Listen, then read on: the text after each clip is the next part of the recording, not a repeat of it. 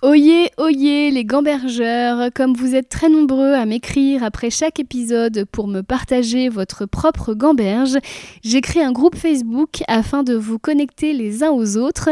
Ce groupe s'appelle Gambergeland, c'est un groupe privé. Pour en être, il suffira de répondre à une petite question et de vous engager à n'y insulter personne. J'ai voulu créer une safe place pour nous, souvent très sensibles et qui nous posons beaucoup de questions. Au plaisir de vous y retrouver c'est par cet album que j'ai connu, connu à la fois euh, Fred Vargas et Edmond Baudouin. C'est-à-dire qu'avant, je connaissais l'un et l'autre de nom. Et en fait, j'ai découvert les deux. Et depuis, j'ai carrément dévoré euh, toute la bibliographie des deux. Euh, voilà, je suis devenu complètement fan. Donc, déjà, c'est une bonne entrée en matière pour les gens qui connaissent ni l'un ni l'autre, bah d'un seul coup, comme ça, de, de connaître les deux. Et je pense que ça donne envie vraiment de lire tous les autres bouquins qu'ils ont écrits.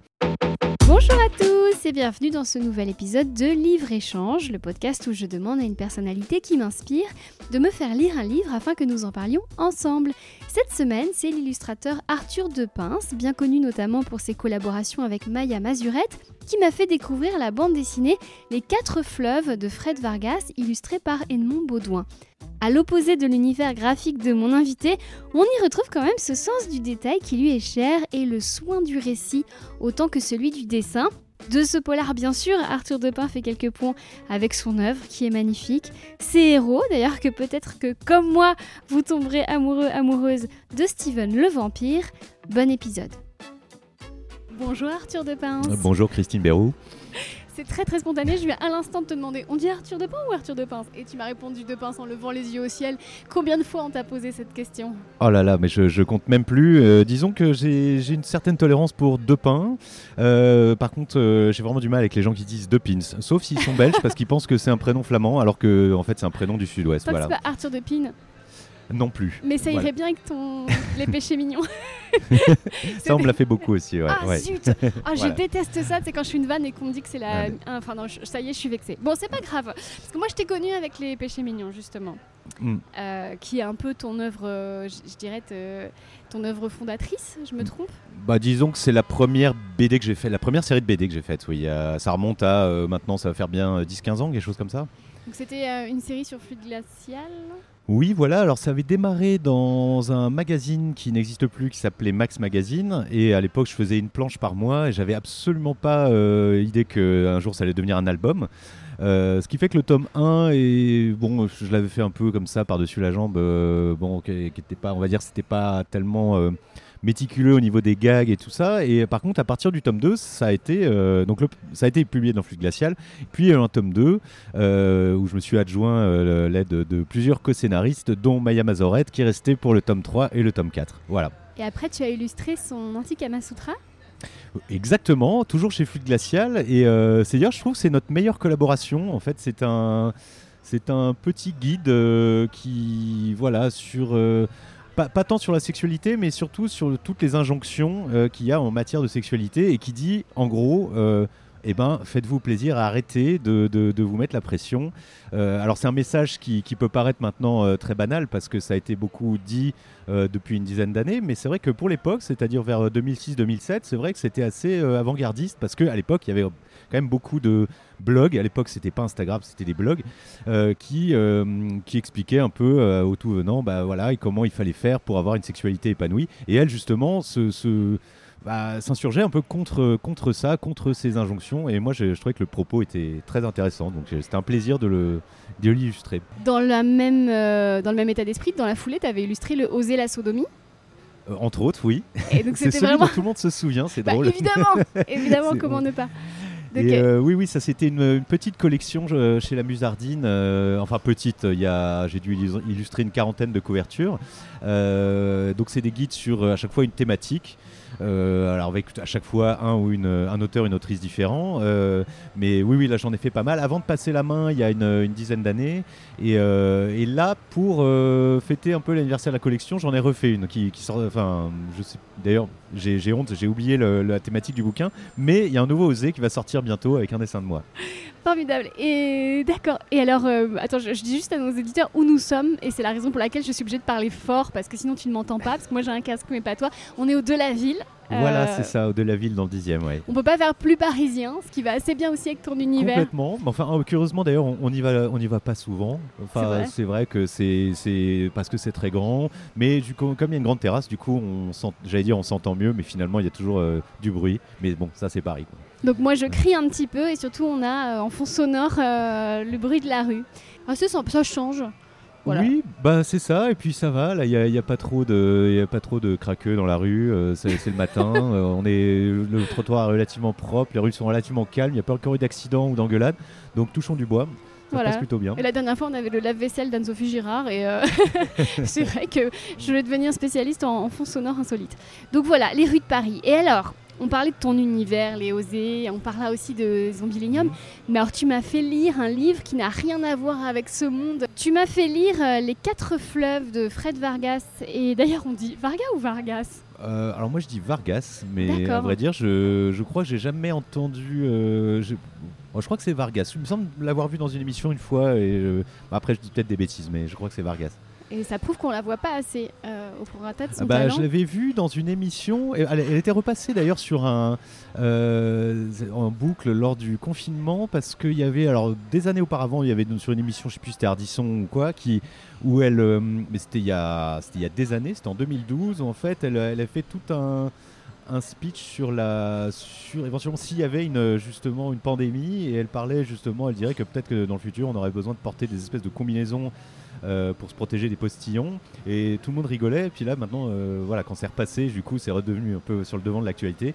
Bah, plus personne rigolait et tout le monde s'est dit ah quand même elle est, elle est très très visionnaire quoi Ouais, et très talentueuse et donc c'est une romancière. euh, et en euh, plus d'avoir du talent voilà Ouais, c'est ça, de, euh, autrice de polar et euh, illustrée par Edmond Baudouin puisque c'est un roman graphique. Alors, Voilà. quand on a échangé euh, en préparation de ce podcast, tu m'as dit que tu n'aimais pas le terme roman euh, graphique. Pourquoi? Oui, alors c'est un mot qui est, il faut savoir que euh, le, le terme roman graphique qui vient donc de, de, de- de l'anglais graphic novel, euh, enfin c'est un terme qui vient des États-Unis, euh, il a une connotation euh, très snob. Euh, et dans le milieu de la BD, il y a une espèce de consensus euh, maintenant où on, a décidé, enfin tous les auteurs ont décidé de bannir ce mot.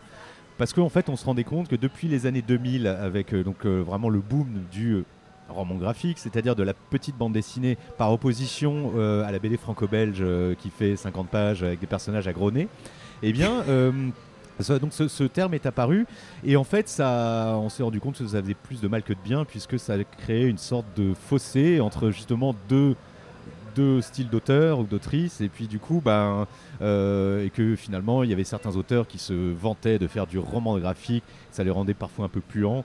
Euh, et à contrario ça, c'était un peu dédaigneux vis-à-vis de, de leurs collègues comme moi qui font de la BD plus classique donc c'est un mot qui est banni mais dans le cas de, euh, des quatre fleuves je trouve qu'on ne peut pas ne pas l'utiliser parce que c'est vraiment un roman graphique je pense qu'il n'y a pas d'autre terme qui puisse de- définir ce, cet objet littéraire Bah Oui, roman graphique parce que déjà écrit par une romancière qui n'a pas forcément Voilà. l'habitude de faire de la BD. Et puis graphique parce que illustré par euh, Edmond Edmond Baudouin, Baudouin, tu ouais. peux nous expliquer qui, Voilà. qui il est qui a un style très euh, graphique. Enfin voilà, puis et puis surtout que c'est un, euh, je j'aurais du mal à qualifier ça de bande dessinée tant ça, alors ça en est une évidemment, mais ça, en fait ça, ça bouscule tous les codes. En fait, Euh, là il y a pas mal d'exemples d'ailleurs dans le, de quelques pages où j'ai mis des petits marque-pages parce que je suis, je suis un bon élève.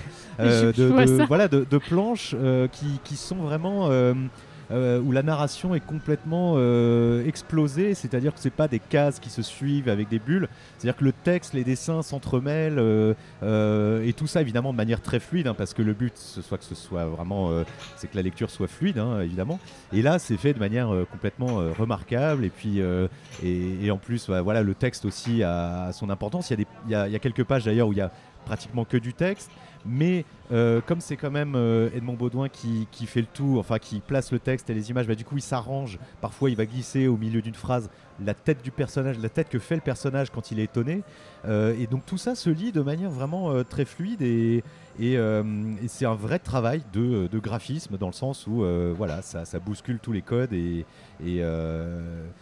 c'est en, même temps très très facile à lire. Alors déjà, il faut savoir que c'est noir et blanc. Oui. Alors, il y a un côté un peu cocasse, c'est un roman noir, donc noir et blanc. Pendant Voilà. toute la lecture, on est vraiment dans ce monde euh, extrêmement sombre. Enfin, le, le fond Ouais. rejoint la forme, disons. Alors c'est- très sombre, euh, c'est parce que bah, parce que c'est un polar, hein, tout simplement. Alors c'est euh, c'est un polar de Fred Vargas. Alors faut savoir que quand même, euh, pour, pour un- juste juste pour la petite histoire, c'est par cet album que j'ai connu connu à la fois Fred Vargas et Edmond Baudouin. C'est-à-dire qu'avant je connaissais l'un et l'autre de nom. Et en fait, j'ai découvert les deux et depuis, j'ai carrément dévoré euh, tout- tout- toute la bibliographie des deux. Euh, voilà, je suis devenu complètement fan. Donc déjà, c'est une bonne entrée en matière pour les gens qui connaissent ni l'un ni l'autre, bah, de- d'un seul coup comme ça de, de connaître les deux. Et je pense que ça donne envie vraiment de lire tous les autres bouquins qu'ils ont écrits. Euh, ensuite, euh, oui, alors c'est un, c'est un polar, euh, c'est noir parce que en plus ça se passe un peu à Paris, mais ça se passe aussi dans une banlieue un peu, un peu éloignée, un peu ce qu'on appelle la zone périurbaine. Je pense que c'est un, décor que, que je pense que tous les romanciers aiment bien parce que voilà, c'est des vieilles maisons un peu en décrépitude, avec un peu l'avancée de la civilisation, les zones industrielles. Donc, donc c'est cet univers-là. Mais je dirais que c'est, enfin, euh, c'est pas complètement noir parce qu'il y a quand même, bah, comme dans les bouquins de Fred Vargas, il y a toujours de la poésie. Euh, là, par exemple, il y, a un des personnages, c'est le père de, quatre. Frères en fait qui, ont un rôle très cen- central dans l'histoire. Et leur père, en fait, lui, bah, il est à la retraite et qu'est-ce qu'il fait? Il construit dans son jardin une statue à partir de canettes de bière euh, et de capsules de bière. Et les quatre fils s'amusent dès qu'ils voient euh, par terre une canette ou une capsule bah, pour la ramasser pour ensuite que le père puisse continuer à construire sa statue. C'est vraiment des personnages complètement euh, euh, exubérants qui sont, qui sont magnifiques enfin, et qu'on voit vraiment que dans les romans de, de Fred Vargas. Donc c'est noir mais il y a toujours une petite touche de couleur. Oui, c'est vrai. Et la couleur, c'est nous qui la créons au fur et à mesure. Surtout qu'à un moment donné, tu verras dans les citations, il y a une description de, des fameuses canettes de bière euh, Ouais. où vraiment le- la, la poésie, euh, tout d'un coup, euh, rencontre le glauque un petit peu. Bah c'est ça, ouais. Et puis c'est en plus ça, dure. euh, c'est- c'est ça aussi que j'apprécie vachement en fait dans, dans- dans tous les tous les Fred Vargas que j'ai lus, c'est-à-dire que c'est bourré de poésie et puis c'est ça marche avec des associations d'idées. Enfin, c'est-à-dire que Adamsberg il répond, il, il, euh, Donc c'est le commissaire de police qui Voilà, est, pardon, récurrent dans l'œuvre de Fred. Vargas. Oui. Et c'est un et, et il résout et, et- il fonctionne pas du tout avec la logique. Au contraire, il, il fonctionne avec par association d'idées. Un peu, on a vraiment l'impression qu'il résout ses enquêtes comme un comme un psychanalyste qui, qui, qui, voilà qui essaye de démêler un peu ce que lui dit son, son patient. C'est-à-dire qu'il va se souvenir d'un truc qu'on qu'on a lu euh, trois pages avant et puis il va marcher euh, complètement à l'intuition. Et, euh, et en plus, euh, et là, quand c'est servi par le, dessin de Baudouin, ça marche super bien, puisqu'en plus, euh, voilà, c'est, il va, va jouer vachement aussi sur ses codes graphiques. On va, voilà, on va voir le personnage qui, par exemple, on va, bah, je parlais de la statue, on va voir la statue. Ensuite, un peu plus loin, on va voir une, voilà, une, petite cap- capsule de bière qui va rappeler ce que disait le personnage trois cases avant, etc. Donc en fait, on, se plonge dedans. Il n'y a pas ceux, qui aiment dans le roman, enfin dans le roman noir ou dans le policier, les, euh, qui aiment réfléchir, euh, résoudre les énigmes. Je ne sais pas si ça va leur plaire parce que là, on est vraiment dans une espèce de, de fatras euh, émotionnel, mais qui finalement est un, vraiment procure vachement de plaisir à lire, quoi. Mais avec plein de petits trésors à trouver. Est-ce que c'est quelque chose qui se lit lentement Parce que quand on regarde, si je feuillette comme ça, on voit du noir et du blanc, je, je vais pas dire du gribouillis, mais des lignes extrêmement agressives, un peu violentes, etc. Oui. Mais quand on rentre dedans, c'est très doux, très délicat. Exactement. C'est vrai que quand on feuillette le livre, on peut avoir l'impression que c'est très très dur. Euh, en fait, et alors d'ailleurs, euh, je, bah, pour parler du style de Edmond Baudouin, c'est vrai que, alors je connaissais pas du tout au début, c'est vrai que la première impression, j'étais là, mais tiens, c'est quand même, euh, c'est quand même très bizarre. On a l'impression qu'il utilise, je sais pas ce qu'il utilise comme outil, mais on a l'impression vraiment qu'il a trempé un bout de bâton dans de l'encre et qu'il a dessiné avec. Et donc c'est vraiment des formes, enfin c'est un trait peu parfois tremblotant, parfois très très dur. euh, euh, et, je suis vraiment, je serais très curieux d'ailleurs de vous savoir avec quoi il dessine. Alors c'est complètement à l'opposé par exemple de ce que certains illustrateurs comme moi faisons où, où c'est très très euh, euh, réglé comme du papier à minute euh, voilà moi j'aime bien que les trucs les formes soient bien fermées etc etc là on est complètement euh, dans, le lâcher prise total et en même temps très très maîtrisé parce que c'est quand même un sacré dessinateur. Enfin moi je suis hyper admiratif de son dessin. Mais au niveau de l'outil au niveau du traitement c'est euh, alors il y a beaucoup de effectivement beaucoup d'aplats de noir euh, euh, mais c'est là aussi en fait très poétique dans le sens où il va se permettre des libertés. Il y a une scène par exemple qui se passe dans un dans les arènes de Nîmes, bon bah là il va dessiner parfois les personnages qui parlent avec Je crois que c'est juste Orange, des ronds. Non, c'est Euh, de, pardon, c'est le, le théâtre d'Orange, pardon. Oui, oui, oui, oui, bien vu. Euh, c'est bien, tu l'as lu. Oui, en fait, il va juste, il va faire des ronds comme ça au milieu de la page. Euh, et puis voilà, avec euh, parfois quand un personnage prend la parole, bah, il va juste dessiner son visage. Tu vois, il va pas faire des cases euh, bout à bout. Enfin, c'est ça que, que- que j'aime beaucoup. Il y a aussi carrément toute une page où le commissaire euh, discute avec toute une famille. Donc là, il y a quand même euh, une dizaine de personnages. Je crois que j'avais gardé la Je, je page. vois très bien de quel passage tu veux parler parce qu'en fait là on sent que euh, Edmond Baudouin il s'est posé la question de dire comment je peux mettre ça en scène Voilà. pour que ce soit clair. Et alors, ce serait voilà, ce serait de la BD un peu plus. Voilà, j'ai la page. Ce ça. serait de la BD un peu plus conventionnelle. Bah, euh, Qu'est-ce qu'on ferait? Bah, On ferait une suite de cases avec des chants contre chants, euh, bah, qui est aussi un peu le langage cinémato- cinématographique. Et lui, bah, il s'est dit bah non, je vais faire les dialogues et ensuite, euh, accolé à chaque bulle, il y a le visage de la personne qui parle. Et c'est vrai que quand on y réfléchit, c'est super malin parce que quand des personnages euh, parlent, généralement, on s'en fout un peu de voir les mains, euh, les pieds, de voir la pièce. La pièce, on l'a vu dans la première case, et après, voilà, les personnages parlent. Du coup, il y a un, comme c'est un dialogue en plus vachement important, euh, et ben, il y a vraiment une, euh, euh, en tant que lecteur, on lit ça de manière très euh, spontanée, quoi. Et c'est, et voilà, et des idées, des petites trouvailles graphiques comme ça, il y en a plein, et c'est, vraiment du bonheur, quoi. On parlait du théâtre d'Orange, il y a un des frères qui est comédien et Mhm. qui apporte une, une valeur ajoutée poétique dans, ce, dans ce récit qui est Oui, qui oui, oui, Rimbaud. Bah oui, voilà, il arrête pas de réciter des, vers de Rimbaud euh, sortis de nulle part. Et, euh, et ce qui est drôle, c'est qu'en plus, le, le- ça ajoute un peu euh, à, à l'enquête même, je dirais, puisque en fait, le commissaire Adamsberg est pas insensible à la poésie et que parfois, il va, hop, il va prendre un bout de phrase, il va dire, mais ah oui, mais euh, tiens, pourquoi tu dis ça, etc.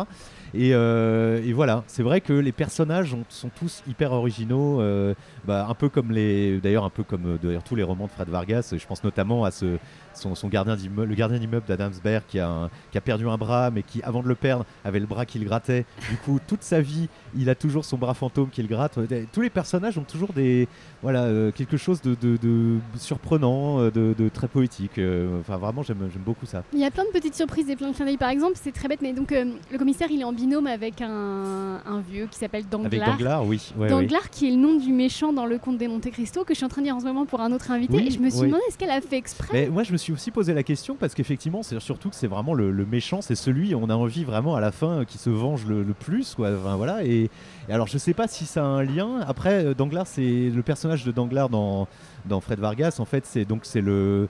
Alors, qu'est-ce qu'il y a après commissaire? C'est le commandant.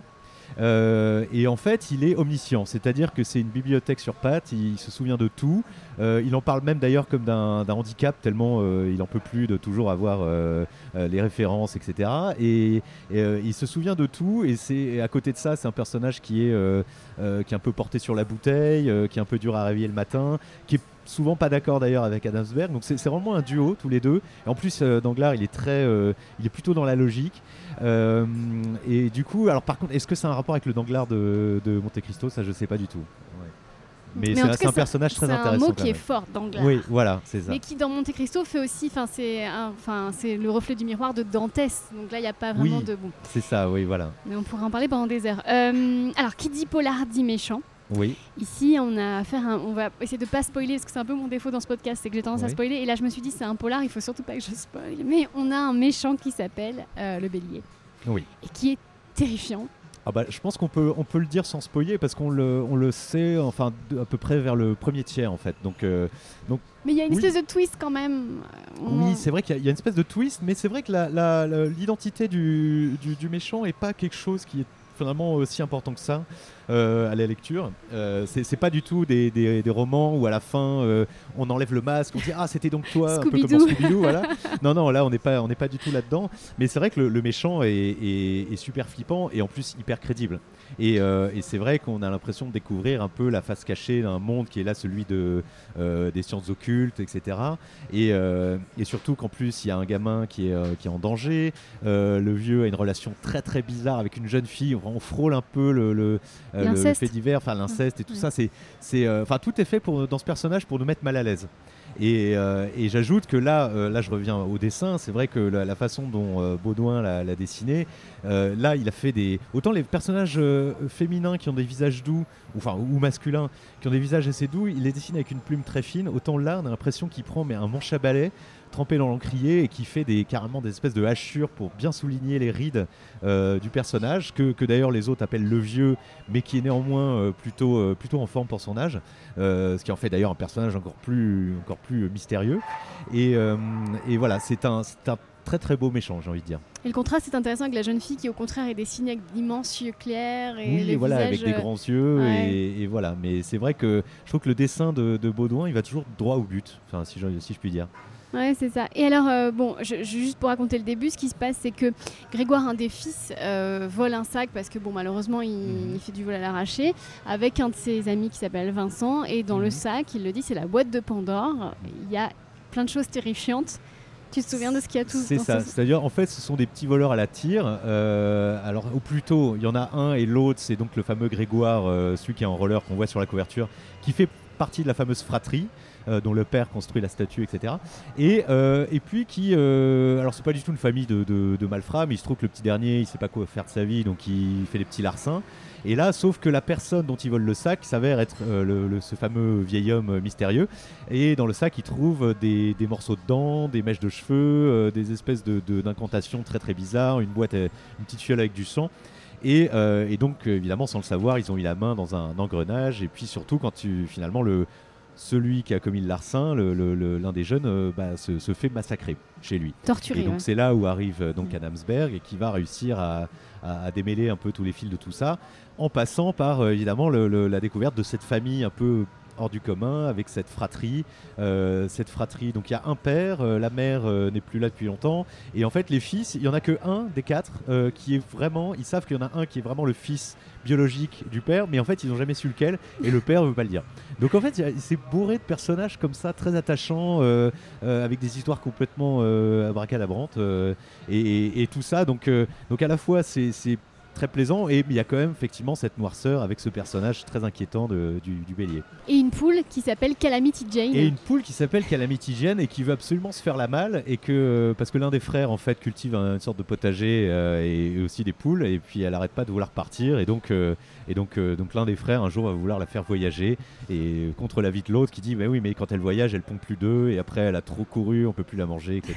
Donc voilà. C'est des espèces d'éléments narratifs comme ça qui servent à rien, entre guillemets. On pourrait les enlever, ça changerait rien à l'histoire, ah, mais, ils sont quand même indispensables. Ah, mais complètement, en fait, euh, c'est marrant parce que moi, le souvenir que j'ai de la lecture de ce bouquin, finalement, ça concerne plus cette fameuse famille avec cette fratrie et ses frères. Euh, alors il y en a, donc il y a un acteur, un, agriculteur, il y a le fameux Grégoire qui, se balade en roller et qui vole des sacs, et puis il y en a un qui est banquier, voilà, et euh, qui est un peu le, celui qui est rangé, qui fait un peu vivre toute la famille. Et en fait, le souvenir que j'ai de ce bouquin, euh, bon là évidemment je l'ai relu hein, avant le podcast, mais c'est plus le souvenir de cette famille finalement que de l'enquête en question.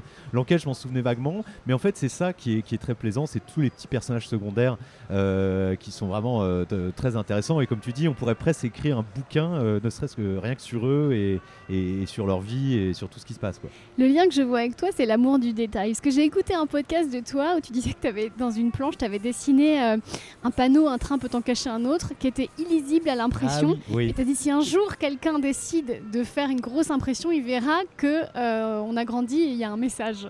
Oui, bah c'est vrai que ça, ça euh, ouais, c'est des petits. Alors là, je dirais c'est un exemple un petit peu. Euh, euh, c'est pas un détail destiné à apporter quelque chose à la, à la lecture. Là, c'était plus pour la blague parce que en fait, c'est pour expliquer que le logiciel sur lequel je travaille, Illustrator, c'est sur ordinateur, mais c'est pas des pixels. C'est-à-dire que je, je dessine des formes qui sont voilà enchevêtrées les unes aux autres. Et, et c'est pour expliquer que justement il n'y a pas de pixels, donc c'est-à-dire qu'on peut zoomer à l'infini dans le dessin. Et je m'étais amusé à mettre un petit panneau euh, sur un, passage à niveau où il y avait marqué un train ne peut pas, euh, un train peut en cacher un autre.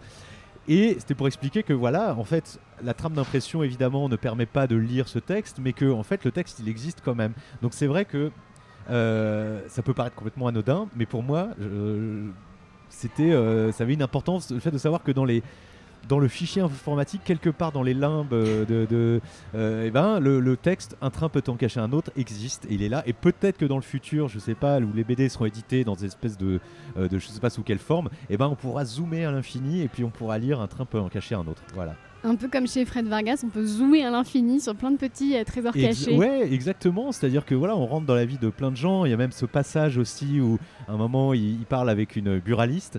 Et alors là, la buraliste se lance, qui est un personnage qu'on ne voit que pendant deux pages. Et alors, elle se lance dans une espèce de monologue sur, le vieux, sur l'astrologie, en disant que le vieux l'a arnaqué, etc. Avec euh, euh, une petite pointe de, bon sens populaire, euh, une petite pointe de euh, qu'en dira-t-on. Enfin, et, le dialogue est super drôle. Et alors, elle est en plus. euh, Baudouin l'a dessinée, c'est comme si elle était noyée dans ses bulles, c'est-à-dire qu'elle est au milieu de la page, mais tout autour il y a du texte. Un peu comme les gens parfois qui se mettent à parler, à, à- à- sont complètement intarissables et euh, à se noyer dans leur discours. Bah là, euh, graphiquement, c'est exactement ce qu'il a fait. Ouais, c'est vrai qu'il y a beaucoup d'humour. Il est très Amélie Poulain ce personnage. C'est Ouais, la, la ouais, d'Amélie Poulain. c'est très très drôle et puis euh, voilà, c'est en plein milieu de l'histoire. c'est- En plus, ça, ça n'apporte rien au- à l'enquête, mais par contre, c'est vrai que le personnage est. Enfin, si, ça apporte dans le sens où on en sait un peu plus sur ce fameux méchant. Peut-être que d'ailleurs, c'est c'est deux pages un peu humoristiques qui sont destinées un peu à ridiculiser le méchant qui peut-être parfois prend un peu trop de, d'ampleur et, d'avoir comme ça quelqu'un, une femme qui raconte qu'elle a été victime de parce que c'est un escroc en fait, c'est un espèce de charlatan qui a été victime de lui parce qu'elle a fait appel à lui pour euh, retrouver je sais pas quoi un amour perdu. Et ben euh, voilà, ça permet d'en savoir un peu plus sur lui et donc du coup peut-être de dégonfler un peu euh, ce méchant qui, comme si peut-être Fred Vargas voulait finalement le rendre pas si, pas si inquiétant que ça. Quoi. Puis nous, ça nous fait une pause aussi parce qu'on est quand même entre un récit Oui, de torture exactement. et une. Ben, c'est ça, en plus, c'est que c'est hyper bien dosé. C'est-à-dire que voilà, on passe tout le temps du. du- Il y a des passages qui sont assez durs, et puis parfois, c'est- voilà, c'est comme, euh, c'est comme si l'autrice voulait nous. Voilà, nous, nous remettre un peu sur des rails un peu plus euh, confortables pour après ressortir un peu un personnage inquiétant. Enfin, et, et c'est très très bien dosé, très très bien rythmé.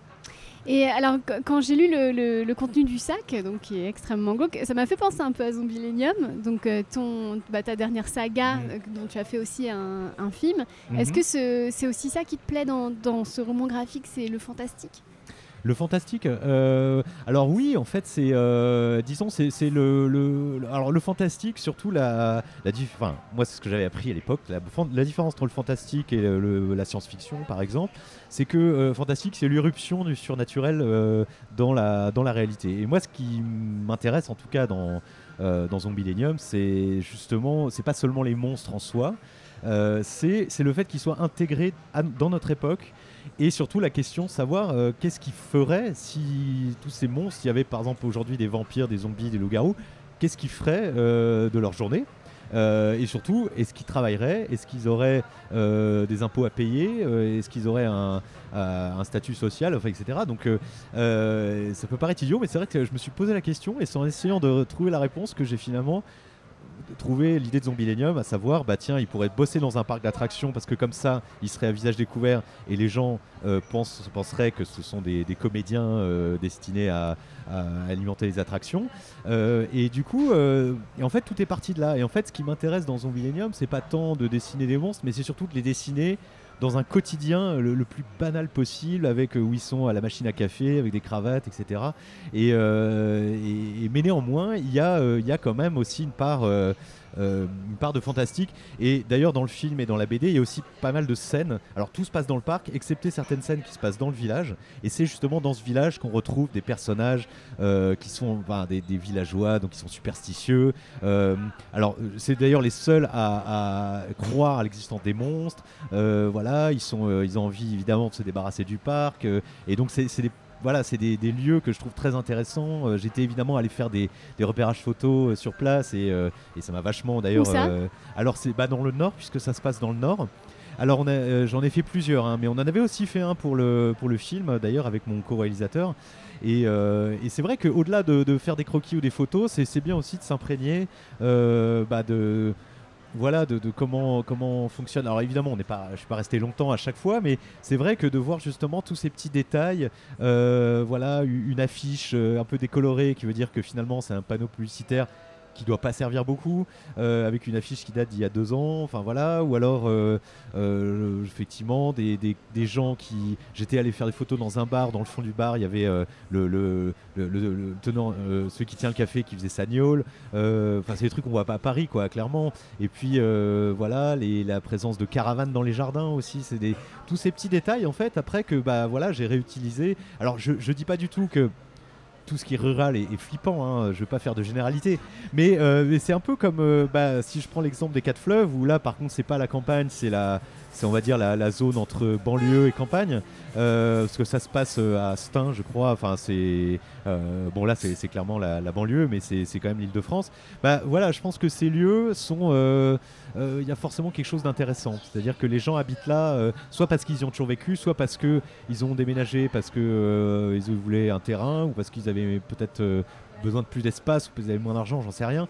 Mais en fait, voilà, ce sont des lieux vraiment très intéressants. Et là, le, euh, l'histoire se passe en partie à Paris, mais ça se passe aussi vachement à, bah, en proche banlieue et, ça, ça ajoute vraiment un peu une, sorte de, couleur un peu à l'histoire euh, qui, est très intéressante. Ce que tu essayes de dire, c'est que finalement le fantastique est partout pour qui sait regarder oui, finalement. Oui, voilà, c'est ça. Et puis, euh, et puis surtout que bon bah évidemment, dans, si, c'est dur de faire la, la, somme de tous les films et les bouquins qui existent là-dessus, mais c'est vrai qu'on les exemples qu'on a, bah, c'est moi, quand on parle de fantastique, je pense euh, vachement, alors même si c'est souvent classé science-fiction, à Rencontre du troisième type, mais pour moi, pour moi c'est du fantastique parce que bah, c'est l'irruption du, fantastique dans la réalité, et, voilà, et donc ça parle de cet homme euh, qui, fait une sorte de burn-out et puis qui voilà qui se retrouve complètement coupé de sa famille euh, euh, parce que voilà il est euh, obnubilé par l'arrivée de ces extraterrestres.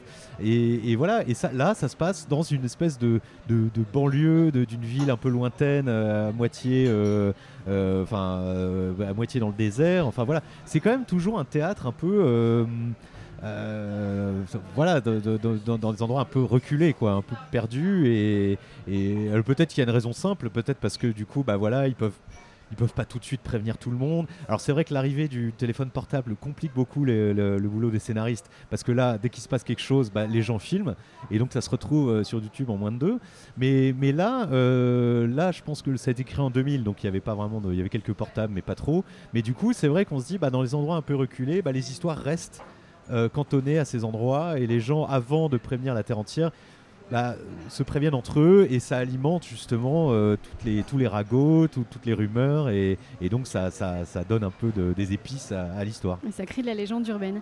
Et d'ailleurs, je pensais au, père justement qui fabrique quand même une fontaine, donc euh, une, fontaine qui existe. Hein. il l'a reproduit avec les canettes de bière. Mhm. Il passe pour un fou, alors que tu parlais des réseaux sociaux. Aujourd'hui, euh, il serait limite influenceur, quoi. ah bah oui, oui, c'est sûr. Bah là, c'est euh, dans ce personnage est vraiment très intéressant parce qu'il a, alors c'est une fontaine du, du, Bernin. les quatre fleuves, une fontaine qui se trouve à Rome. je ne fais que répéter ce qui est dit dans le bouquin. Hein. Elle est dans les citations, tu verras, on va la décrire ensemble. Et effectivement, donc il a. Et je pense que c'est, ben, c'est, pour moi un peu comme le facteur cheval. C'est des gens qui, euh, voilà, euh, une fois à la retraite, euh, décident de, de, faire leur, grand, leur grande œuvre. Et, alors lui, voilà, c'est une fontaine fabriquée avec des, voilà, des canettes de bière. C'est, encore plus drôle que si c'était fabriqué avec du, mortier ou, quoi, parce que en plus là, c'est de la récupération. Et les quatre fils, il y a une scène en plus qui est très touchante, c'est que les quatre fils s'amusent, enfin s'amusent, ont pour réflexe de récupérer les, toutes les, capsules et canettes de bière qu'ils trouvent par terre. Et à un moment, il y a deux frères qui, marchent dans la rue côte à côte. C'est le banquier et le petit dernier qui fait des larcins. Donc ils sont très très différents. Ils, commencent un peu à s'engueuler. Et là, tout d'un coup, ils s'arrêtent tous les deux parce qu'ils ont vu par terre une capsule. Et il y en a qui dit Ah, tu crois que ça lui plairait? Ah ouais, il a, en ce moment, il a pas assez de capsules orange. Ah oui, ça serait pas mal pour euh, tel personnage et tout. Et, donc, ils se finalement. Euh, ils sont, réunis par, euh, ce, que, ce qu'est en train de fabriquer leur père. Donc voilà, c'est encore une fois quelque chose qui n'est pas euh, très important pour l'enquête euh, en elle-même, mais qui, voilà, qui, qui, rend les personnages vraiment très sympathiques. Et ce sont des gestes d'amour. Et puis les quatre fleuves, il a quatre fils. Enfin, il est coupé de sa famille et en même temps, il est en train de leur rendre hommage finalement. Ouais, c'est ça exactement. Il y a, il y a alors les quatre fleuves, bon, parce que ça représente les quatre fleuves, du moins à l'époque qui étaient, qui étaient connus. Donc il y a le, le, Nil, le Danube et je sais plus trop quoi. Mais là, euh, effectivement, oui, complètement. C'est ces quatre fils. Et d'ailleurs, l'un des, ce qu'il explique, c'est que l'un des, l'une des statues euh, est voilée parce qu'apparemment le Nil à l'époque, on connaissait pas sa source, donc son visage est voilé. Donc le père reproduit ça évidemment pour sa sculpture. Et évidemment, les, filles, les fils se disent bah, ce, fils voilé, c'est ce, fameux vrai fils euh, biologique, euh, mais dont on saura jamais qui c'est. Et d'ailleurs, bon, j'en dis pas plus, mais euh, voilà, c'est- un peu un petit mystère qui, court le long du bouquin. J'ai été assez surprise euh, quand j'ai découvert euh, bah, l'identité graphique de cette œuvre, parce que c'est vrai que ton œuvre, elle est, je l'ai dit, très colorée, très pop. Euh, ton maître spirituel, tu as même parlé de père spirituel dans une interview, c'est Kiraz. Donc, tout pour parler vulgairement, celui qui fait les pubs qui faisait les pubs. Euh, ça veut dire qu'on peut être attiré aussi par des choses qui sont absolument pas nous, au final? Ah ben, eh bien oui, oui, parce que là, euh, encore une fois, ce qui est drôle, c'est que vraiment, avant ce bouquin, j'étais, euh, euh, je, je connaissais pas le travail d'Edmond Baudouin, j'étais même pas un énorme lecteur de, romans graphiques. Je je vais reprendre ce mot, mais là, voilà. J'en avais lu quelques-uns, mais et là, oui, après, c'est vraiment complètement à l'opposé de ce que je fais. Mais néanmoins, je sais pas, au début j'avais une espèce d'attirance, et puis finalement j'ai réalisé que euh, en fait, il y avait une spontanéité, peut-être que je n'ai pas d'ailleurs, euh, quelque chose de. euh, je, ne sais même pas, par exemple, si, Baudouin fait des crayonnés avant d'ancrer. Je suis même pas sûr d'ailleurs. J'ai l'impression qu'il il se lance comme ça, dans le vide. et, voilà, c'est quelque chose que je serais incapable de faire. Et, c'est peut-être pour ça que j'aime beaucoup d'ailleurs, parce que c'est, pour moi, ça relève vraiment de la, prouesse. Ok. Euh, alors, euh, le succès aussi de, cet ouvrage, c'est euh, le fait que ça match entre Fred Vargas et Edmond Baudouin. J'imagine que, donc toi, tu m'as parlé de, ta rencontre avec Maya Mazurette, où vous avez fait quand même pas mal de choses. C'est difficile quand on est illustrateur de trouver le bon auteur ou la bonne autrice? Alors euh, oui, je pense que c'est un. Alors je, je- je ne connais rien sur l'intimité de Fred Vargas et de mon Baudouin ni comment ils se sont rencontrés, Euh, mais en tout cas ils se sont trouvés parce que euh, voilà ils ont quand même fait ce, bouquin qui, est quand même une belle porte d'entrée pour leur, leurs univers respectifs. Et alors je, si je prends l'exemple de Maya, on s'était rencontrés parce qu'on travaillait tous les deux pour la Musardine, donc la fameuse collection euh, avec le bouquin dont tu as cité le nom tout à l'heure, euh, et qui. On dirait que euh, t'es mal à l'aise de oser la mais sodomie. non, c'est pas ça, mais c'est que c'est un bouquin que, que- c'est l'exemple que tout le monde a. Donc je me dis, mais les- alors c'est le bouquin. Tu sais pourquoi? Parce Oui. qu'il est sur Wikipédia. Parce qu'en fait, quand on va sur ton Wikipédia, on dirait que t'as fait qu'un seul oser, et c'est oser la sodomie. Mais Et alors ça c'est dingue. il faut que Mais tu parce que non non mais parce que en fait souvent les gens me disent alors sous le ton de la blague ah oui alors quand il- alors j'ai plein de copains pour me faire la blague quand ils me présentent à quelqu'un dans un cocktail. Alors je vous présente Arthur de Pince l'auteur de Oser la sodomie. Bon voilà. Alors déjà euh, je suis pas l'auteur j'ai fait la couve comme toutes les autres couvertures. Et puis je, je me, prive pas de dire à ce pote mais euh, j'ai fait plein de trucs. Pourquoi c'est ce titre que tu as retenu et pas les autres? T'as quelque chose à, nous dire? T'as un petit enfin voilà. Donc en fait c'est voilà ce titre revient euh, énormément et, et là ce que tu me dis sur Wikipédia euh, je savais pas du tout mais je crois qu'il va falloir que je, je fasse un truc pour mes référencements Oui, parce, parce qu'il y a aussi oser coucher pour réussir. il y en a il 40, j'en ai Ah fait oui, il y a 40, il y, en a plein. Il y a, ouais. voilà, il y a osé, euh, il y a tout- tout- toutes les positions sexuelles, il y a un osé. Voilà, il y a osé le cunnilingus, il y a, y a, euh, osé la fellation, euh, euh, euh, faire l'amour à 3, 4, 5. euh, voilà, il y, y en a, y en a plein, plein. Euh, alors il y en a qui ont été écrits par euh, des gens plus ou moins connus, il y en a qui ont été écrits par Ovidi, par exemple, qui a fait oser tourner votre film X. Voilà, Euh, il y en a même un qui a été écrit, j'ai appris ça il y a pas longtemps, par Marlène Schiappa qui, oui, c'est oser, euh, oser l'amour des rondes. Voilà. Et à l'époque, elle était absolument pas ministre. euh, je sais même pas si elle faisait de la politique. Et en fait, c'est- Elle avait un blog, je comme crois. ça. ouais. donc, euh, donc voilà. Et, et bref, donc il y en a eu 40. Euh, et pourquoi on parlait des osés? Parce qu'on parlait de trouver la, la bonne personne pour oui, euh, et alors collaborer. Maya, euh, Maya finalement a écrit, on n'a pas écrit beaucoup des osés, mais en fait elle travaillait à la Musardine. Elle écrivait des bouquins, elle a été publiée par la Musardine. Et, et puis c'est là où je me suis intéressé en fait à son blog. Euh, à l'époque c'était les blogs, hein, euh, maintenant c'est euh, les, podcasts, Insta et tout ça, mais à l'époque c'était les, blogs. Et donc son blog euh, s'appelait, ou s'appelle toujours d'ailleurs Sex Actu. Et, donc c'était d'ailleurs un des, un des premiers blogs vraiment qui parle de sexualité, mais vraiment sérieux. Parce que Maya a une formation de journaliste et que quand elle dit un truc, généralement, il y a des références, il y a des sources, enfin, voilà.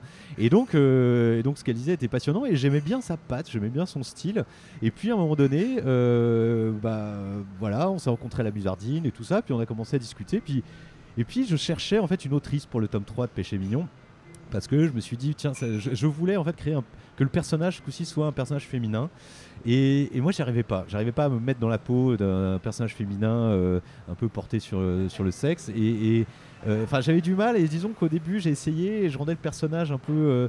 j'arrivais pas à le rendre sympathique et en fait elle elle a réussi à créer donc ce personnage de Clara qui qui est une folle furieuse qui, qui, est une folle de sexe et qui mais qui l'assume et qui en plus enfin et, à, faire un personnage qui soit pas justement qu'on pourrait considérer comme une fille facile ou autre. Enfin, c'était vraiment un tour de force et je trouve qu'elle a vraiment réussi à faire un personnage euh, euh, très positif, très drôle. Et voilà, donc je pense que c'était une rencontre, bah, je sais pas, un coup de cœur, on va dire, un coup de cœur professionnel, si on peut dire. Pour faire ce métier, il faut être plus polyvalent qu'on ne le croit, puisque euh, souvent on se dit un auteur de BD, bon, bah, il fait des dessins. Alors que toi, à la base, tu as quand même une formation. Euh, tu as fait donc les, les, comment, les arts décoratifs? Les arts déco, oui, tout à fait. Les arts déco, avec une formation spéciale d'animation, si mhm. je me souviens bien euh, Oui, c'est ça. Enfin, c'est une formation un peu pluridisciplinaire, mais oui, j'ai terminé mon cursus par de, par par de l'animation. Voilà. Et, et donc, tu, tu, as été directeur artistique de Zombie le film. Ah bah je l'ai co-réalisé en fait. ah oui, donc en fait on sort vraiment... Enfin, oui, j'étais un peu à tous les à tous les trucs, mais oui, oui, c'est. On sort de vraiment de la planche à dessiner là, c'est là, c'est vraiment. Pour, pour, le dessin animé, oui, oui, oui, parce que bah là, il y a à peu près 200 personnes qui ont travaillé dessus. Donc, euh, alors j'ai travaillé au début, alors avec euh, mon co-réalisateur Alexis Ducor, on a travaillé sur les sur l'écriture. Ça, c'était assez fastidieux, ça a duré très longtemps. Et puis ensuite, bah, pour le film, on a donc travaillé ensuite avec des storyboarders, ensuite avec euh, euh, des décorateurs, aussi des, des designers, comme on dit dans le métier. Euh, et puis ensuite, il y a eu les animateurs, tous les gens qui ont, voilà, les, comédiens qui ont fait les voix, etc. Donc tous ces gens, en fait, fallait les diriger. Et c'est ce qu'on a fait avec Alexis, parce qu'en plus, c'était éparpillé dans plusieurs studios. Et donc là, effectivement, moi, j'avais déjà diriger des courts métrages, mais il y avait quoi, deux trois personnes qui travaillaient dessus. Et là, je me retrouvais tout d'un coup avec euh, avec beaucoup de gens. Mais comme ça se fait par étapes, euh, finalement, à aucun moment on était, aucun moment j'étais perdu. Et finalement, ça s'est ça s'est très bien passé. Euh, très très bonne ambiance. c'était un, très bon souvenir. Est-ce que ça a changé ta façon de dessiner? Alors non, puisqu'en fait là le but était, et surtout c'était un souhait de mon producteur, le but était de retrouver exactement le graphisme des bandes dessinées.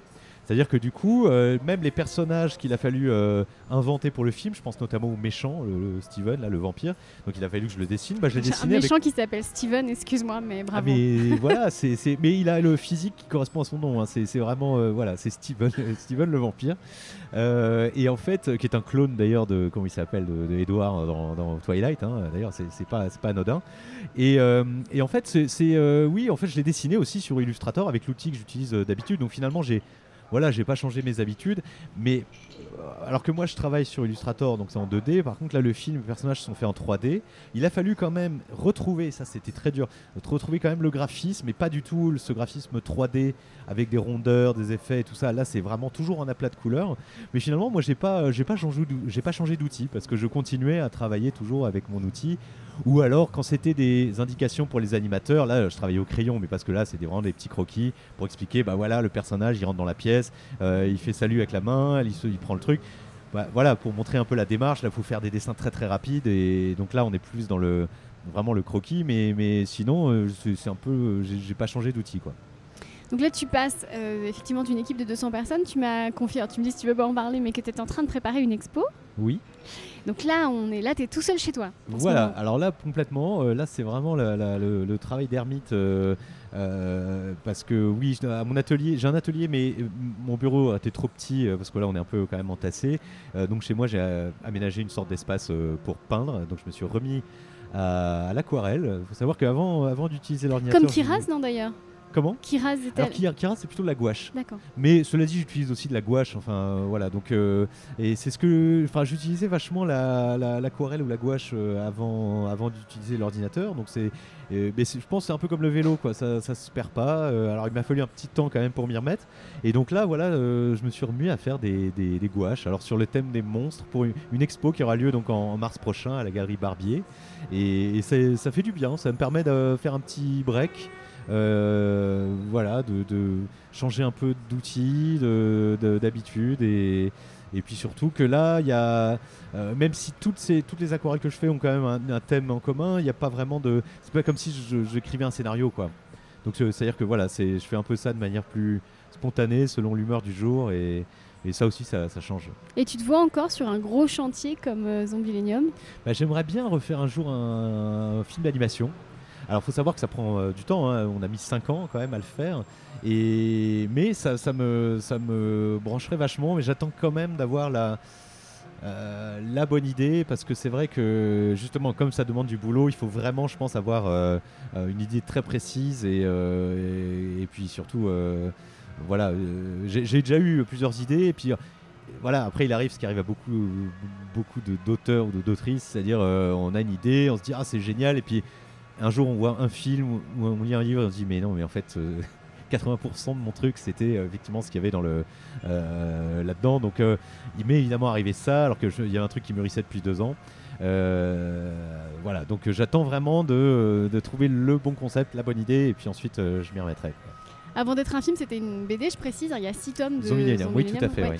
Et, forcément, ton public a, rajeuni considérablement puisque tu étais édité chez Spirou, c'est ça? C'est ça, oui, oui. Et donc, on passe des péchés mignons. Je te, dis, je te confiais tout à l'heure que ma fille louche euh, sur les péchés mignons. Je veux surtout pas qu'elle les ouvre parce qu'il y a quand même des planches assez, bon, on peut le dire, un peu pornographiques, mais très belles.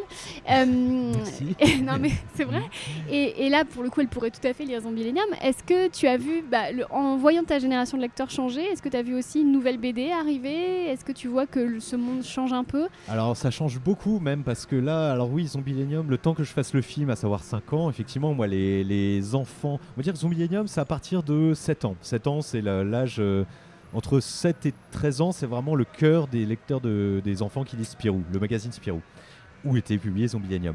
Et donc c'est vrai que là, en 5 ans, bah, les, je pense que les enfants qui lisaient ma BD sont étant ados, sont passés au manga, évidemment. Hein.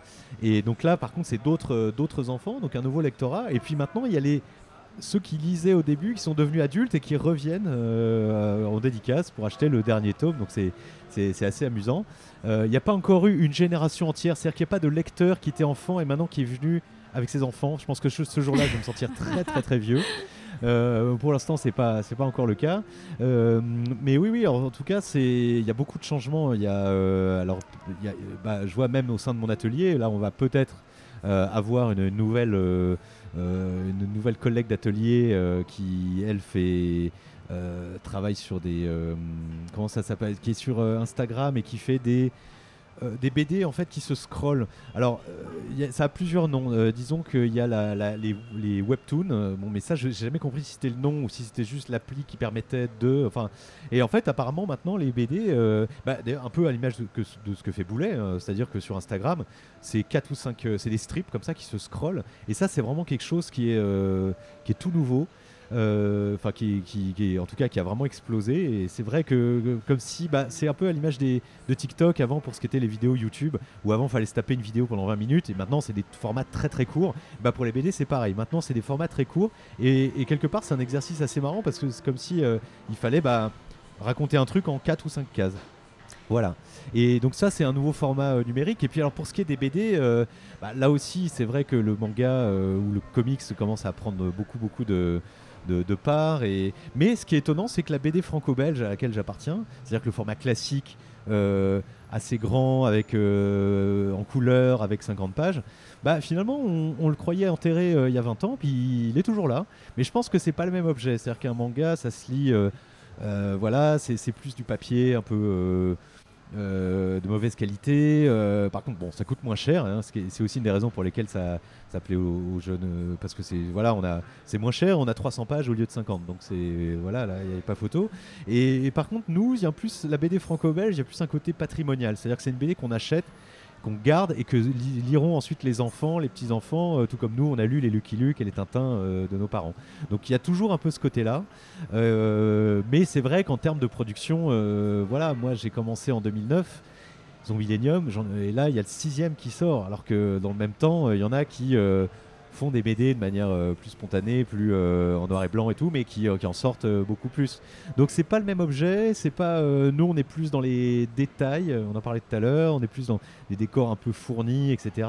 là où d'autres dans le roman graphique ou dans la ou dans les, plus petits formats sont, plus dans la spontanéité et voilà. Après, le manga, c'est encore différent parce que c'est des équipes et donc évidemment, là, j'ai dit, pas, bien sûr que si, qu'il y a des détails et, euh, c'est très euh, et la qualité est très bien. Hein. Je parlais uniquement de la qualité du papier parce que, enfin, franchement, il y, a des excellents mangas euh, dont, je suis complètement fan. Hein. Genre lesquels, par exemple? Bah, bon, moi, je, je suis ultra fan. Alors, je suis ultra fan de Monster de Urasawa.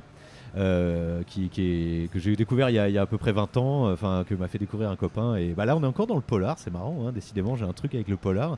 Euh, c'est là aussi très très noir, beaucoup plus que Fred Vargas. hein. Ça se passe en Allemagne après la chute du mur, et c'est En fait, la trame ressemble à celle du fugitif. C'est un médecin japonais qui vit là-bas, qui est accusé d'un meurtre et donc qui, est en cavale et, en fait qui essaie de découvrir un peu le, qui est le qui, est- le méchant. Enfin, c'est un peu ringard comme mot, mais voilà. Non, non, c'est vraiment très bien. C'est, je pense, euh, moi, c'est la BD que je prête aux copains qui euh, sont pas trop tentés par le manga pour leur dire lis ça. Et tu verras, ça va changer ton opinion sur les mangas et généralement ça marche. Quoique maintenant je la prête plus parce que souvent les gens ne me le rendent pas, donc maintenant euh, je la conseille juste et puis les gens se débrouillent. Super, alors on va passer maintenant à l'exercice des citations. alors Ah, d'accord. je vais te demander donc de lire des citations. euh, Donc, je pioche un truc. Voilà. Alors Et puis tu les Attends. lis à haute voix et puis tu, tu en dis ce que tu en penses. voilà. Voilà, extrait donc du livre l'as Les quatre fleuves. Ouais. Alors attends, je déplie le papier. Aux aubes navrantes, votre esprit fonctionne tout de même. Hélas, ça fonctionne en continu, même quand je dors. Je fais les 3-8 et c'est ma croix. Je ne peux pas débrancher la machine, il n'y a pas de bouton prévu pour. Alors, effectivement, ça c'est un, c'est un dialogue d'Anglard, justement, on en parlait tout à l'heure, qui euh, et, c'est un dialogue très très drôle.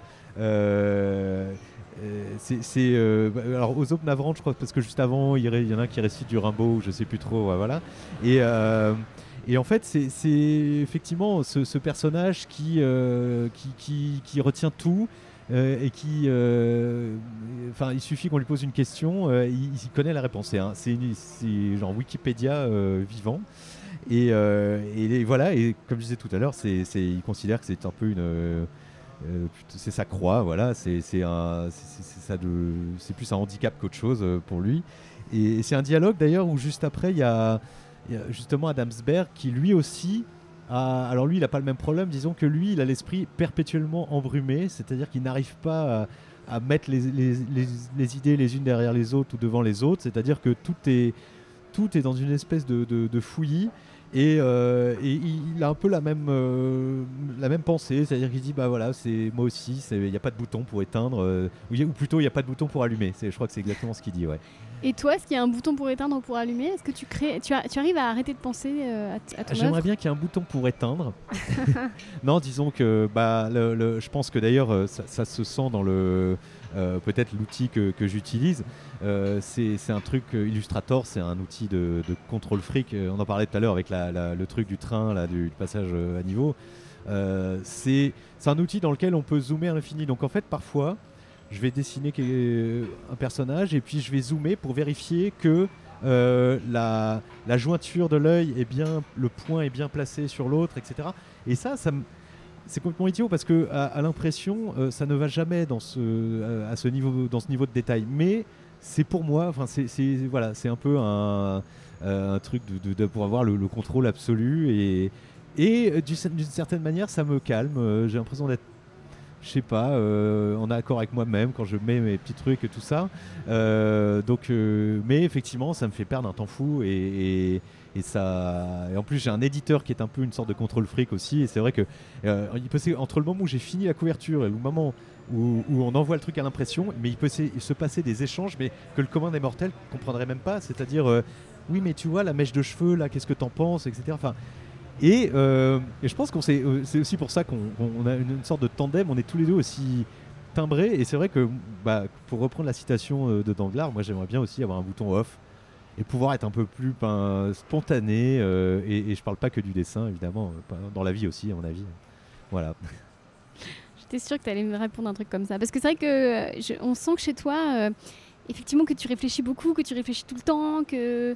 Bah oui, c'est, c'est, c'est- bah oui, en même temps, euh, c'est, c'est, et- bon, c'est, c'est, je pense une, une forme de, de peut-être d'angoisse ou j'en sais rien, hein, voilà. Et alors parfois, il peut, ça peut se transformer en quelque chose de, de, positif. Enfin, j'espère du moins, mais c'est vrai que voilà, euh, peut-être que j'aurais jamais bossé sur Illustrator si j'étais, pas comme ça. Peut-être qu'Illustrator d'ailleurs me calme et que du coup, je, peux enfin me consacrer, enfin mettre toute cette euh, euh, j'appellerais pas ça réflexion, mais c'est cette espèce de, tous ces engrenages qui tournent pour rien, les mettre à profit pour utiliser ce logiciel. Et, du coup, bah, voilà, c'est peut-être finalement un, outil qui m'apaise, j'en sais rien. Enfin, je sais pas, un peu comme des gens qui vont toujours chercher du problème là où il n'y en a pas. Euh, mais il y a des gens que ça rend agressif parce qu'ils se protègent, alors que toi, au contraire, tu es hyper accessible, tu es hyper gentil.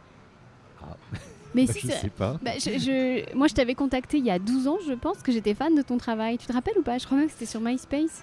Alors euh, oui, oui, bah, je, oui, je, me rappelle, on avait fait une interview aussi. Alors je. Ouais, à l'époque, je, pigeais pour un magazine qui s'appelait Sensuel. Oui, c'était pour un magazine. Oui, tout à fait. Oui, oui, Mais euh, t'étais, t'étais venu voir mon spectacle, t'étais hyper curieux, t'étais hyper gentil. Bah, bah, alors que tu avais quand même, enfin, tu as, tu avais déjà beaucoup de succès à l'époque, et on se dit que, bah, euh, avec ce cerveau qui pense tout le temps et, et puis cette popularité, tu pourrais être con en fait. tu pourrais être bah, extrêmement désagréable. Non, mais disons, je pense que dans la BD, de toute façon, et, tant mieux, il euh, n'y a pas de, il a pas de méga stars. Alors bien sûr, il y en a, il y en a qui sont très très connus, mais euh, mais ça reste de la BD. Enfin, on n'est pas. Euh, je pense que pour n'importe qui, n'importe qui dans la rue, tu demandes de citer un auteur ou une autrice de BD. c'est peu probable que la personne arrive ne serait-ce qu'à citer, enfin je parle dans les auteurs vivants bien sûr, que la personne arrive à citer quelqu'un, parce qu'il n'y a pas de star system dans la BD, et peut-être que du coup c'est ce qui fait qu'on est un peu plus accessible peut-être que nos confrères dans le cinéma ou dans. Puis on nous voit jamais en fait. Enfin, à part quelques-uns, mais sinon, on, euh, voilà, on n'est pas euh, pourri par le, la, médiatisation. les festivals de BD, généralement, c'est quand même sympa parce qu'il bah, y a une proximité. Les gens viennent nous demander des dédicaces. parfois, on peut, on peut discuter avec les gens. Donc, ça, le milieu de la BD, je pense, nous préserve un peu aussi de, ce peut-être ce que tu appelles le côté un, peu con. Euh, euh, et voilà. Et puis surtout, euh, ça, je m'en rends compte aussi en allant de plus en plus voir des. On parlait des expos tout à l'heure. On disait qu'il y avait de plus en plus de galeries, notamment à Paris, qui est spécialisée dans l'exposition de travail d'auteurs, de, d'autrices de BD. Chose qu'il n'y avait pas avant et maintenant c'est quelque chose qui commence à être vraiment à prendre de la valeur, être pris au sérieux et donc là, évidemment, sur ces expos, on revoit des collègues. Et, euh, en fait, euh, bah, moi, chaque fois que je vais à une expo, enfin, franchement, euh, je prends une claque. C'est vrai qu'il y en a certains ou certaines de voir les originaux, on arrive à du coup deviner un peu le, le travail qu'il y a derrière, le, coup de crayon, le coup de pinceau. et je pense qu'en fait, il y, a une sorte de, dans la BD, à mon avis, une sorte de bienveillance et de euh, bah, d'autocritique aussi permanente. Et puis surtout de, voilà on, arrive toujours à, s'émerveiller devant le travail de nos confrères ou nos consoeurs. Et c'est je pense c'est plutôt plutôt positif. Ça préserve euh, je pense de la de la connerie à mon avis J'aurais dû faire autrice de BD. Non, non, je oh, justement, j'allais répondre, j'aurais dû faire autrice de BD. non, parce que souvent, le milieu du stand-up, c'est un peu plus euh, ah, agressif, mais c'est pas le sujet. Je vais te demander de tirer une autre citation. D'accord. Allez, je vais prendre une plus petite. Un type qui croit détenir l'explication du monde est plus dangereux qu'un tremblement de terre. Ah ça je l'aimais beaucoup aussi. Ça c'est euh, alors par contre je sais plus si c'est. Parce que c'est ce qu'on n'a pas dit, c'est que le méchant il fait de la magie noire mais il y croit. Oui, voilà. Il croit et, en fait c'est ça. Euh, et en fait, c'est pour montrer, je crois que c'est Adamsberg qui dit ça justement, alors je sais plus s'il dit ça à la famille ou au, gamin fugueur, mais euh, pour expliquer que, que, le type est dangereux. Euh, et effectivement, euh, c'est une phrase qui est bah, pleine, de, pleine de bon sens. Non, je crois que c'est Danglars qui dit ça. Euh, c'est une phrase effectivement qui est, qui est, bah, qui pleine de bon sens parce que bah, on peut évidemment y accoler tous, les, tous les religieux, tous les fanatiques religieux. là, en plus, c'est un type qui un peu créé sa propre religion, donc je pense que c'est c'est pire que tout. Mais, euh, mais c'était un moment donné où je sais plus qui dit Ah, mais tiens, il suffit d'envoyer une patrouille. Euh, euh, voilà, bon, et, voilà, c'est pas seulement un.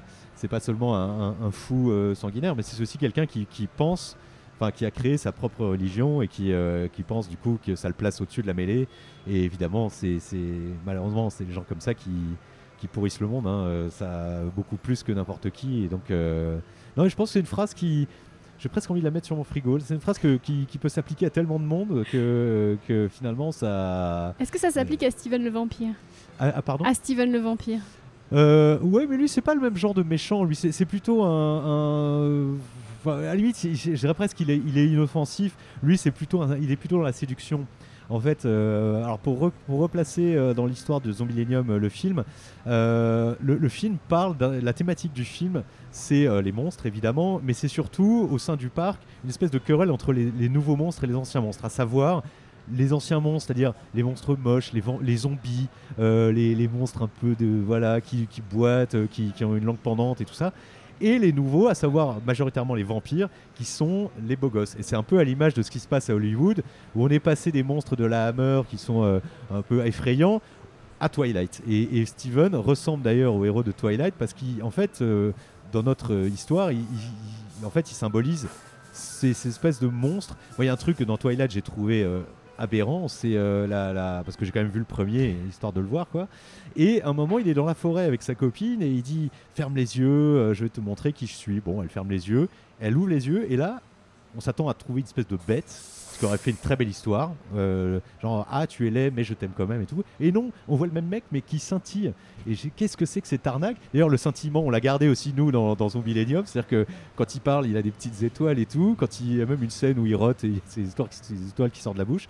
Mais en fait, ça parle de ça, ça parle de, voilà, des, euh, du, du, rapport, enfin, du rapport à la mocheté et surtout que, bah voilà, maintenant. Euh, les monstres ne sont plus des monstres au cinéma, c'est juste des, espèces de bellâtres euh, pour séduire les, petites ados.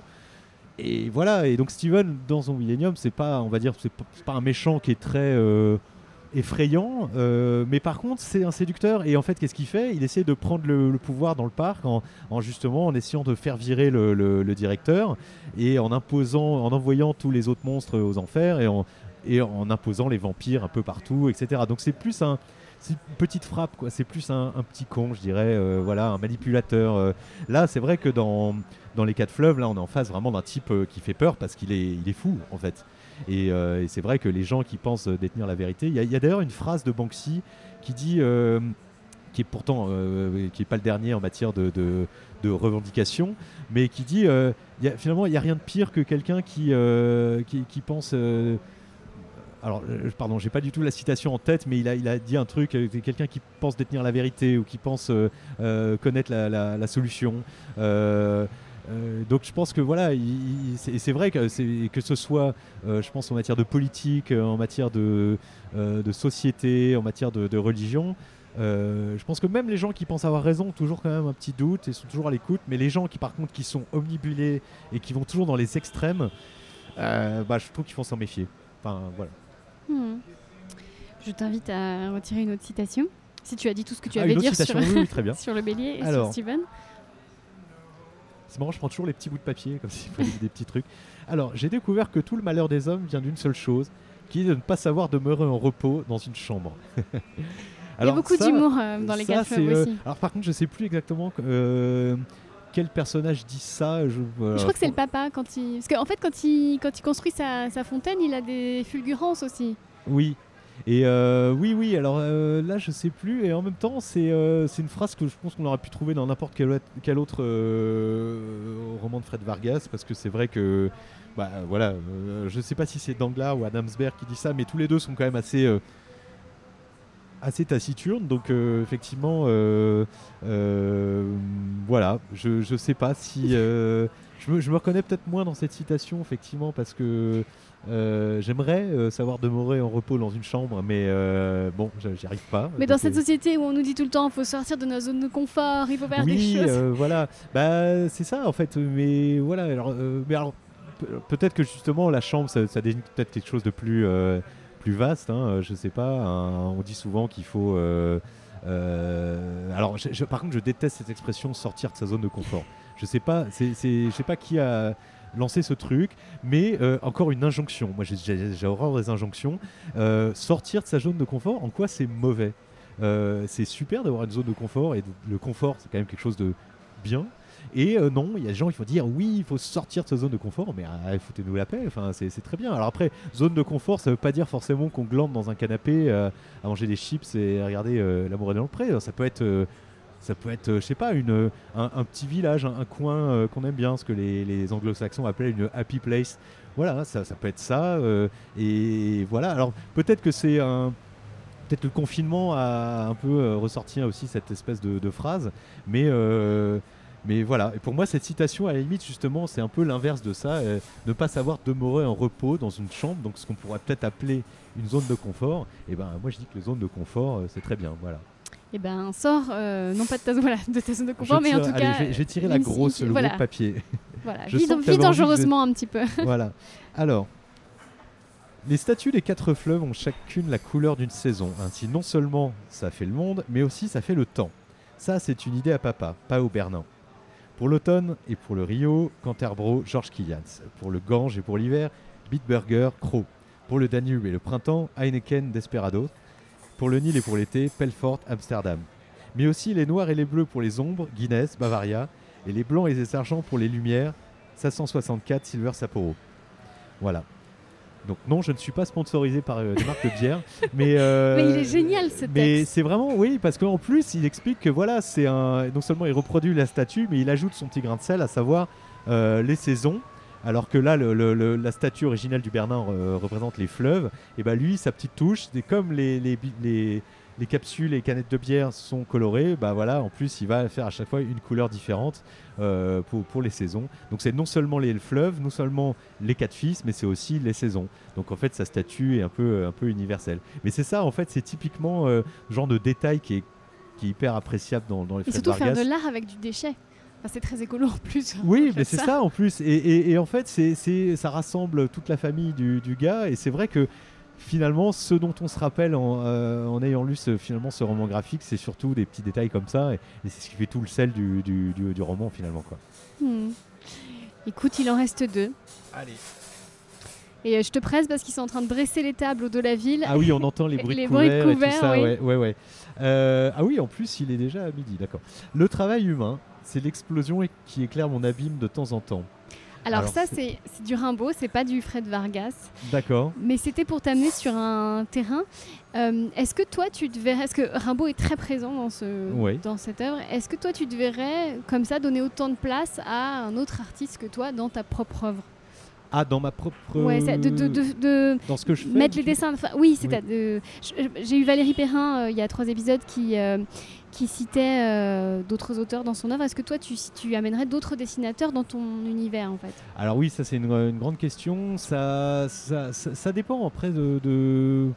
Alors la question se pose euh, bon, pour, l'animation. euh, bon là, on est, il y a beaucoup beaucoup de, de gens qui travaillent dessus, donc forcément on est obligé de, de lâcher un peu du mou pour, pour que les autres puissent un peu s'exprimer quand même, euh, même s'il faut quand même les diriger. Bon, dans la BD, là, c'est quand même euh, un dessinateur, une œuvre. Enfin, alors contrairement au manga où là c'est, presque industriel, c'est-à-dire qu'il y a le mangaka avec tout le monde qui reproduit ses dessins. Mais en France, enfin en Europe, on n'a jamais réussi à reproduire ce modèle Euh, parce que en France, voilà, c'est une BD, un dessinateur ou une dessinatrice, et euh, les gens s'attachent vachement au style. Et, euh, et en fait, du coup, bah, euh, là, là, je verrais pas euh, Zombilenium pour l'instant repris par, par un autre dessinateur. Enfin, c'est parce que même si je peux, au grand désespoir, je pense peut-être de mon éditeur qui serait pas contre peut-être des tomes 4, 5, 6, enfin 7, 8, 9, euh, peut-être d'autres cycles repris par, par d'autres gens. Mais pour l'instant, voilà, j'aime bien quand même qu'il y ait un peu mon, empreinte dedans et, et puis voilà. Peut-être que si c'est repris en plus par un autre dessinateur, peut-être même qu'il ferait mieux et c'est peut-être que j'ai pas envie de ça. peut-être qu'il y a un peu de, de, de méfiance, j'en sais rien. Non, non, mais enfin en tout cas, voilà, je pense que c'est, c'est très, euh, c'est pas quelque chose qui se partage euh, facilement, je pense. Et à l'inverse, est-ce que toi, tu, tu te verrais reproduire une affiche de Kiraz dans une de tes œuvres? Alors, euh, c'est, c'est- alors si c'est un hommage, euh, oui, mais euh, je me vois pas euh, poursuivre l'œuvre de Kiraz. Bah, parce que voilà, c'est d'abord parce qu'en plus son œuvre est intemporelle. Enfin, c'est vrai que ça, ça prend pas une ride. hein, euh, c'est et puis euh, non, personnellement, je me vois pas reprendre. Alors parce que Kiraz, c'est Kiraz. Mais par contre, euh, là, je sais pas si tu fais référence à la polémique Gaston. Euh, Non. Bon, il y a une polémique en fait parce que euh, un, un auteur qui est un collègue d'ailleurs, euh, Marc Delerf, est supposé, enfin a déjà terminé d'ailleurs la, la- une BD de Gaston, euh, enfin de, Franquin. Euh, et évidemment, ça fait pousser des cris. euh, et Dupuis, qui est mon éditeur, a décidé donc de reporter la, publication. Et tout le monde s'insurge en disant mais comment ose-t-on reprendre et machin. Il faut savoir que, enfin, je, je vais peut-être pas parler de rentrer dans la polémique, mais, mais, là, c'est-à-dire que d'abord, juridiquement, les, les, droits sont, enfin, appartiennent à Dupuis, donc ils en font ce qu'on veut, et surtout que ce collègue a déjà avait déjà auparavant repris en hommage, une, fait une planche de Gaston Lagaffe, et tout le monde s'est crié Ah, mais c'est le fils spirituel de Franquin, c'est génial ce qu'il a fait. Et là, donc, bah voilà, tout le monde s'est dit bah super, euh, ok, bah poursuivons. Euh, c'est pas du tout pour essayer de, de c'est pas un travail de faussaire. Il essaie pas de se faire passer pour. C'est juste qu'il voilà, il poursuit l'œuvre de, Franquin et à aucun moment il ne, se mesure, enfin il ne prétend être l'égal de Franquin. C'est juste euh, voilà, comme ce qui se fait pour Astérix, etc.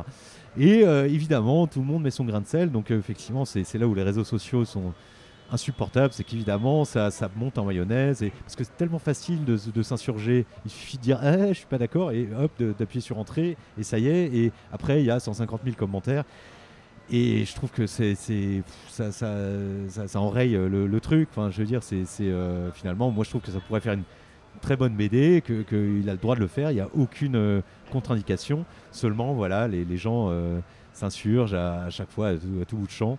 Donc malheureusement, voilà, je, je, sais que je me suis un peu éloigné de ton. Non, je, voulais savoir, est-ce que toi, tu, euh, pourrais utiliser Kiraz comme Fred Vargas utilise Rimbaud finalement Oui, voilà, non, mais c'est pour ça, c'est que bien sûr que le travail de Franquin est, sacré autant que Kiraz ou, ou Fred Vargas ou n'importe qui, mais, euh, mais il faut différencier. Le, pour ça, reprendre une série, il y a l'hommage et puis il y a le reprendre. Euh, pour se hmm. faire passer pour. Enfin, c'est, ça dépend de l'intention en fait de départ. Voilà, tout simplement. Et puis ça dépend du public, ça dépend de plein de trucs. Puis de toute façon, moi je pourrais jamais reprendre Kiraz, je pourrais jamais arriver à la cheville de Kiraz. Là, autant mon collègue, il, arrive à, voilà, on peut dire qu'il arrive à la cheville de Franquin, clairement.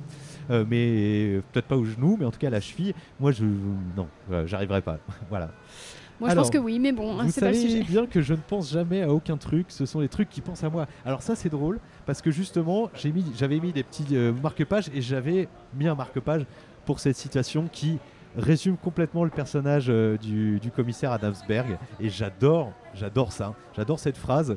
Euh, je ne pense pas à des trucs c'est des trucs qui pensent à moi. Et c'est vrai que toutes ces enquêtes c'est euh, effectivement des, des idées qui viennent à lui. Je ne sais pas du tout comment d'ailleurs Fred Vargas fait pour écrire ça parce que c'est pas encore une fois la résolution d'une enquête de façon linéaire pas, pas linéaire mais c'est pas il n'y a aucune logique c'est parfois il va penser à un truc, mais complètement anodin. Même nous, lecteurs, on se dit, mais pourquoi il pense à ça? Pourquoi il pense à euh, que le matin, il a acheté un truc euh, dans, une, euh, dans un supermarché avec l'étiquette était bleue? Pourquoi il pense à ça? Pourquoi il va penser à une mouette qui lui a piqué son bout de pain? Enfin, c'est des trucs complètement anodins, mais finalement, l'un dans l'autre, ça, ça, montre une espèce d'univers qui avait sa qui a, sa propre logique. Et lui qui en fait c'est une éponge en fait. Voilà il se laisse euh, bercer par le truc ou alors une espèce de coquille de noix qui vogue au gré des, événements. Et puis à la fin euh, trouve toujours une forme de, logique en fait euh, dans la voilà dans, l'enchaînement des événements. Donc c'est vrai que c'est une phrase que j'aime beaucoup. Ce sont c'est pas moi qui pense à des trucs c'est les trucs qui pensent à moi voilà je pense que ça résume bien la, mentalité du protagoniste Bien, on va abandonner le de la ville et laisser la place à tous ces employés de bureau qui viennent déjeuner. Voilà, c'est ça. Et toutes ces réunions, on on peut rester aussi pour les, les, les observer. J'adore ce genre, les conversations de déjeuner. Mais, euh. Euh, mais surtout qu'en plus, il va, il va se mettre à pleuvoir. Donc je pense qu'on va peut-être euh, surtout rentrer dans nos pénates parce que le ciel commence à être un peu menaçant. J'ai pas pris de parapluie. Et voilà. Mais en tout cas, c'était un grand plaisir. Mais oui, et réciproquement. Alors, euh, donc, euh, Zombilenium, c'est terminé. Tu viens de signer le. Enfin, de terminer. Il est sorti le sixième tome ou il sort... Alors, il, sort le 28 octobre, pour être exact, le sixième tome. Et ton exposition, donc en mars? Et l'expo, ça va être en mars, voilà, à la galerie Barbier. Il y a un euh, thème? Paris. Le thème, alors l'expo va s'appeler Freak Show. Donc, il n'y a, pas d'équivalent, mais c'est les. Voilà. spectacle de monstres. et puis, ça va être sur Zombilenium, mais pas que. C'est un peu comme si j'étendais un peu l'univers à, d'autres domaines, mais la thématique sera quand même euh, les monstres. Voilà. Et donc c'est, il y aura aussi un, catalogue qui sera édité de, de, tous les, de tout, tout ce qu'on verra accroché au mur. C'est peut dire que j'ai hâte. Merci beaucoup Arthur Merci Christine. Merci d'avoir écouté cet épisode jusqu'au bout. S'il vous a plu, n'hésitez pas à me mettre 5 précieuses étoiles. La semaine prochaine, mon invité sera l'auteur et mentaliste Fabien Olicard qui nous parlera de son manuel de survie L'art de la guerre de Sun Tzu. D'ici là, prenez soin de vous et de votre bibliothèque.